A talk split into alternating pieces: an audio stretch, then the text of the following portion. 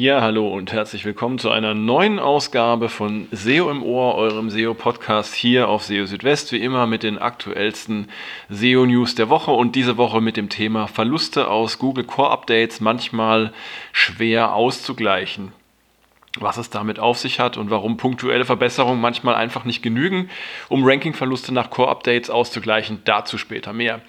Weitere Meldungen in dieser Ausgabe. Es gibt ähm, eine Nennung von möglichen Gründen für eine gesunkene Klickrate trotz verbesserter Position in den Suchergebnissen. Ähm, Google selbst, beziehungsweise Danny Sullivan selbst von Google hat dazu mögliche Gründe geliefert. Außerdem gab es in dieser Woche eine spannende Erklärung dazu in einem neuen Google-Podcast, wie Google Duplicate Content ähm, erkennt und welches äh, Seite, welches Dokument jeweils ausgewählt wird, wenn es äh, eben äh, Inhalte auf mehreren verschiedenen Seiten gibt.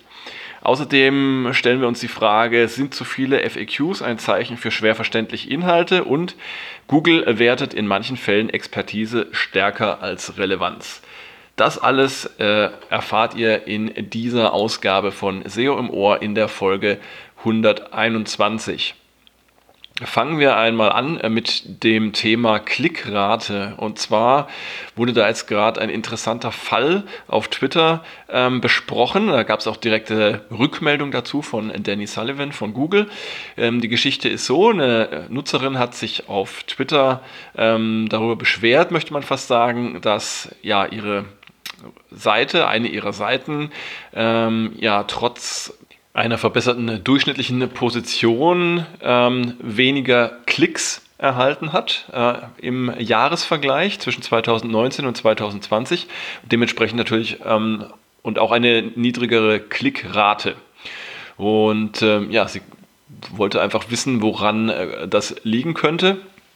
Und äh, ja, dazu hat sich dann tatsächlich Danny Sullivan von Google direkt auch ähm, zu Wort gemeldet auf Twitter. Und zunächst einmal war seine Vermutung oder seine erste Vermutung, ohne dass er jetzt genau ähm, äh, wusste am Anfang, um welche Seite es überhaupt geht, ähm, dass es äh, vielleicht um ein Thema geht auf der Seite, das inzwischen weniger populär ist.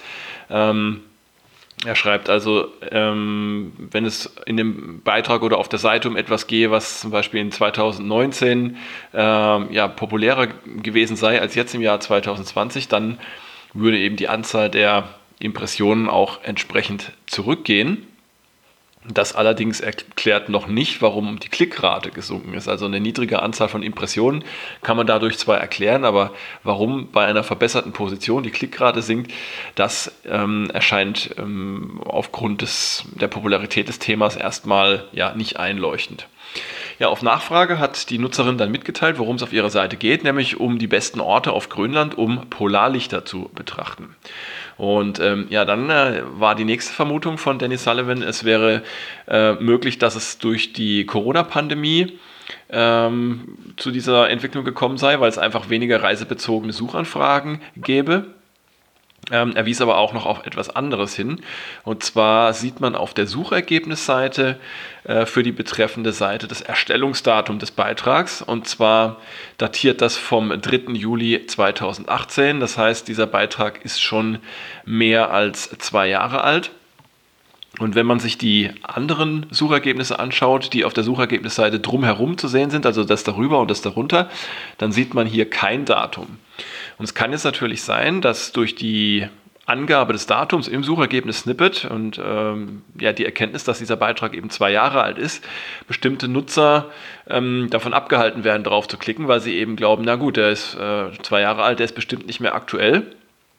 Und da war ein Vorschlag jetzt äh, von äh, Danny Sullivan, entweder das Datum von der Seite zu entfernen äh, und damit so eine Art Evergreen-Beitrag zu schaffen oder tatsächlich Aktualisierung an der Seite vorzunehmen und dann entsprechend auch das Aktualisierungsdatum anzupassen.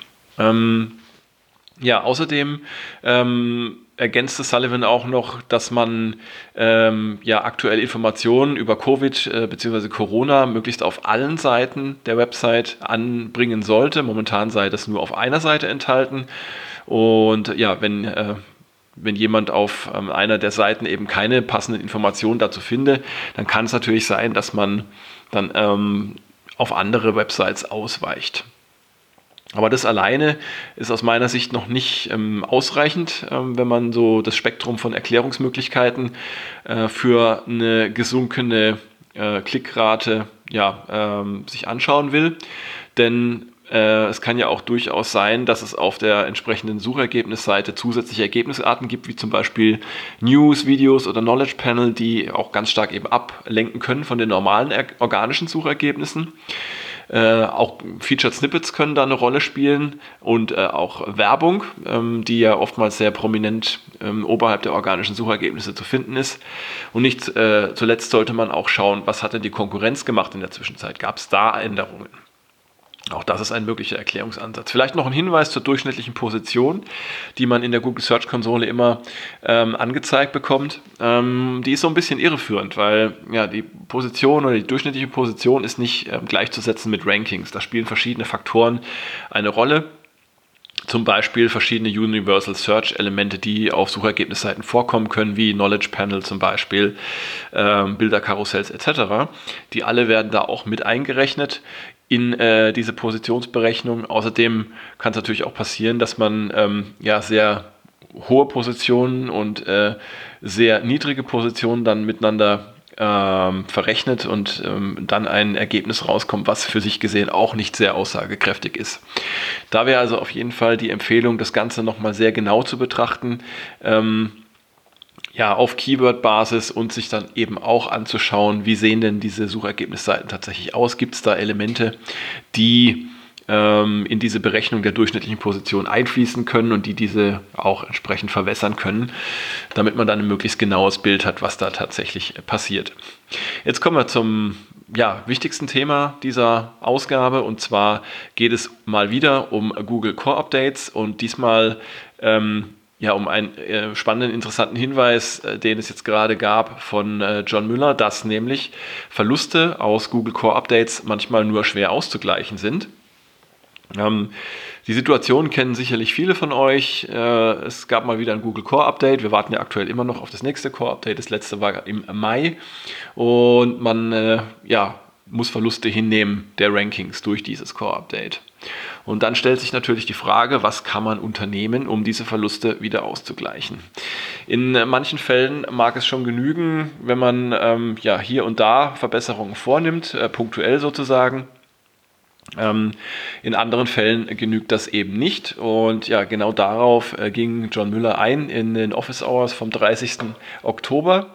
Ähm, also er hat zunächst einmal gesagt, dass man ja auch äh, schon vor dem nächsten Core-Update durch ähm, Optimierung auf einer Website äh, Verbesserungen in der Suche erzielen kann.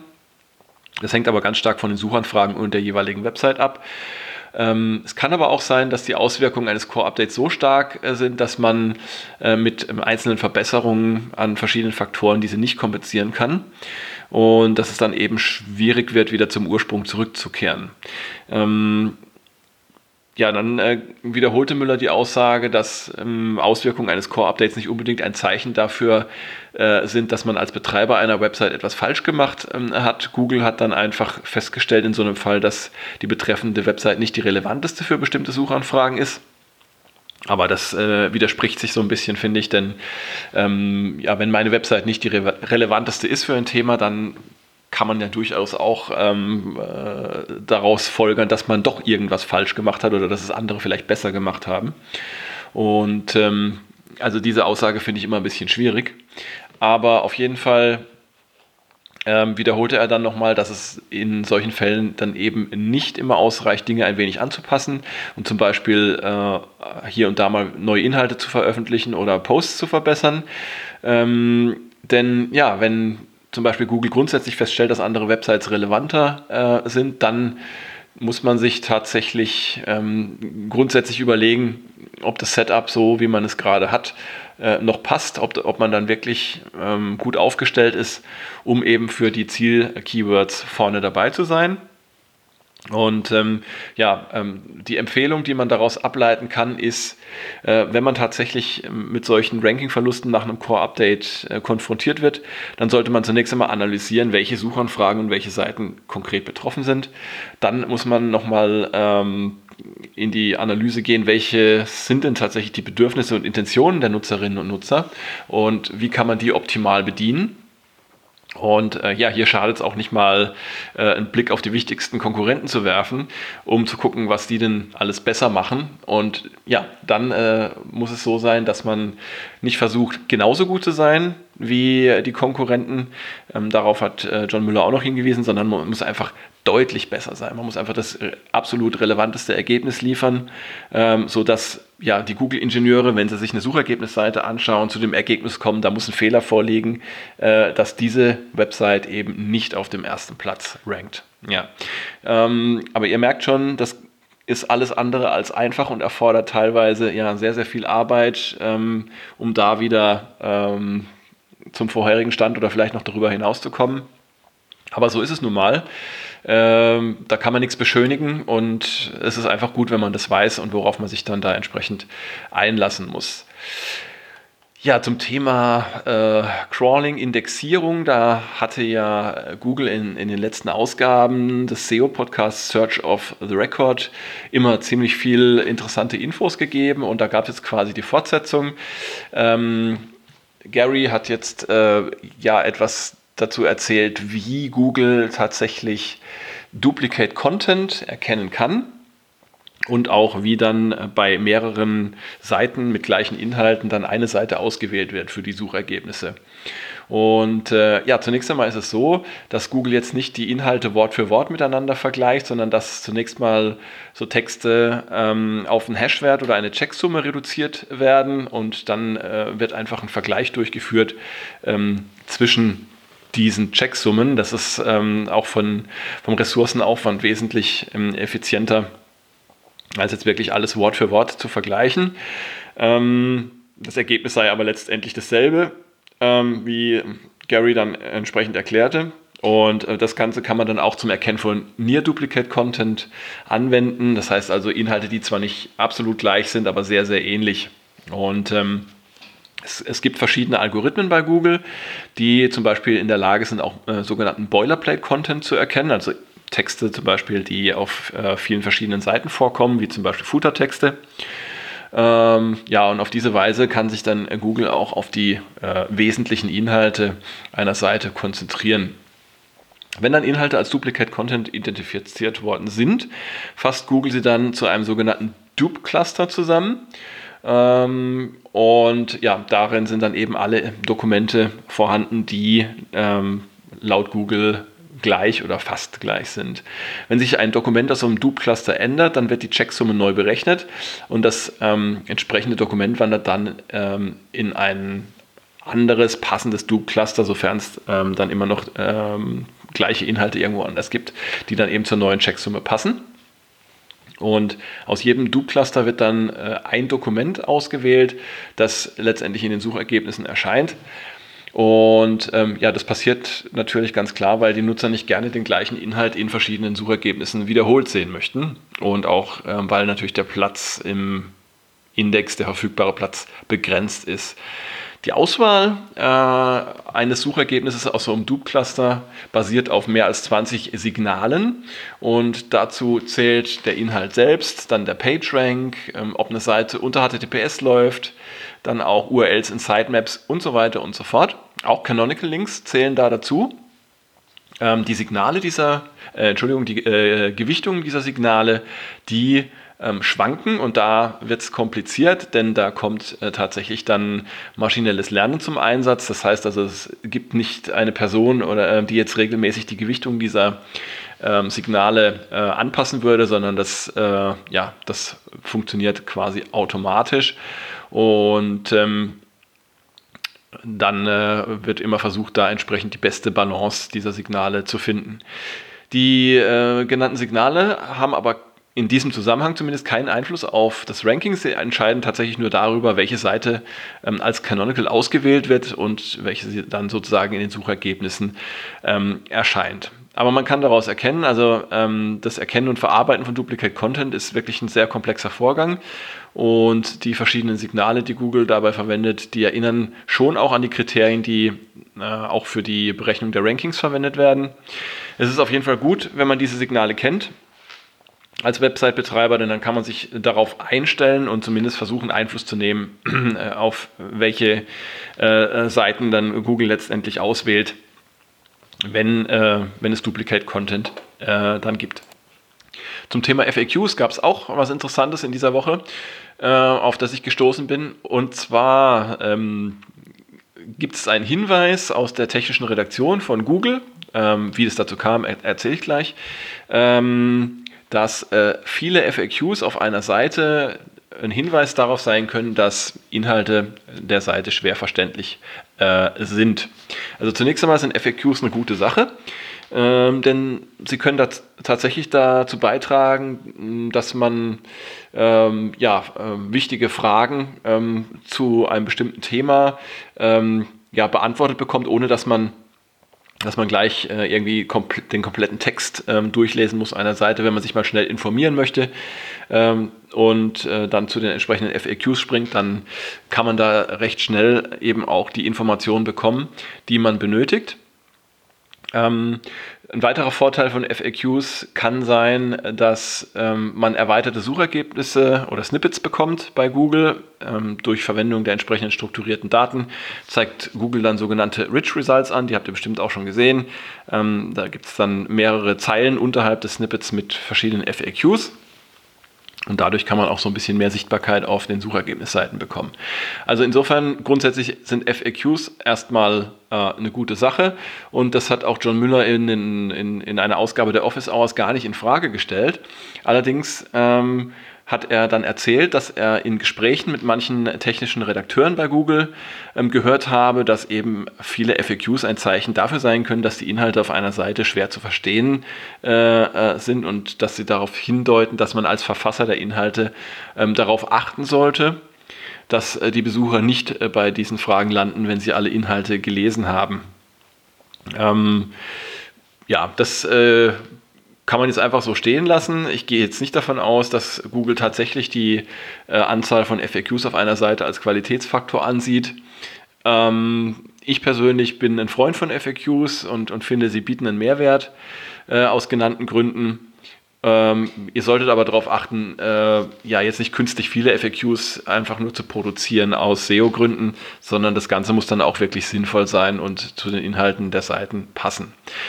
Ja, und zum letzten Beitrag ähm, Google bewertet in manchen Fällen Expertise stärker als Relevanz. Ähm, diese Info kommt aus einem neuen Video zur Funktionsweise von Google, das jetzt auf YouTube verfügbar ist. Den Link darauf habe ich euch auch äh, in den entsprechenden Beitrag auf SEO Südwest ähm, reingepackt. Und ähm, ja, es ging in diesem Fall, also Expertise versus Relevanz, um, um ein ja, ernstes äh, Thema und, und dabei auch um ein äh, Beispiel anhand dessen man das sehr gut verdeutlichen kann. Und zwar gibt es ja viele Websites, ähm, welche den äh, äh Holocaust verleugnen. Und ähm, äh, Pandu Nayak, der äh, Vice President Search bei Google, ähm, hat äh, in diesem Zusammenhang erklärt, dass Ergebnisse mit falschen Informationen auf ein grundlegendes Problem hindeuten. Ähm, also es sei sozusagen die Spitze des Eisbergs und es bringt jetzt nichts, zum Beispiel einzelne solcher Fake News einfach auszublenden, sondern man muss da so ein bisschen tiefer reingehen. Und äh, ja, ähm, eine Kollegin, die Meg Asinena Lippo, so heißt sie, Software-Engineer bei Google, hat ähm, dazu erklärt, ähm, ja, dass eben auf manchen Websites explizit die These aufgestellt werde, dass der Holocaust nicht stattgefunden habe. Auf anderen Websites hingegen, ähm, die die tatsächliche Geschichte erzählen, wird nicht explizit darauf hingewiesen, dass er stattgefunden hat, ähm, weil das Wissen darüber einfach vorausgesetzt wird, weil es Teil der Allgemeinbildung ist. Und auf diese Weise kann es eben passieren, dass Websites mit einer expliziten Verleugnung eine höhere Relevanz für Suchanfragen, wie hat der Holocaust stattgefunden, besitzen, ähm, obwohl die Qualität der Seiten insgesamt gering ist. Und ähm, Ja, äh, Pandu Nayak ergänzt, dass man bei Google schon länger erkannt habe, dass es eine Anzahl von Suchanfragen gäbe, zum Beispiel auch aus den Bereichen Medizin und Finanzen, für die Quellen mit einer hohen Autorität besonders wichtig seien. Und in solchen Fällen gewichtet Google die Expertise stärker als die Relevanz. Und man versuche hier Ergebnisse äh, mit äh, Ergebnisse von Quellen mit einer entsprechenden Autorität auch zu finden. Ähm, also es handelt sich dabei um vertrauenswürdige Quellen, die seriös sind, die sich selbst in einer transparenten Weise darstellen und auch darlegen, woher die Inhalte stammen ähm, und auf denen auch entsprechende Quellen zitiert werden. Für Google ist es besonders äh, in den sogenannten YM-YL-Branchen wichtig. Das steht für Your Money, Your Life. Dazu zählen eben Finanzen, Medizin, äh, ja auch Rechtsfragen können da dazu gehören. Ähm, und hier geht es eben besonders stark um die Qualität der Inhalte. Das wird ja auch dann oft in Zusammenhang gebracht mit EAT, Expertise, Authoritativeness und Trustworthiness. Und ja, die höhere Gewichtung von Qualität gegenüber der reinen Relevanz kann tatsächlich ein Ansatz sein, gegen Missinformationen vorzugehen.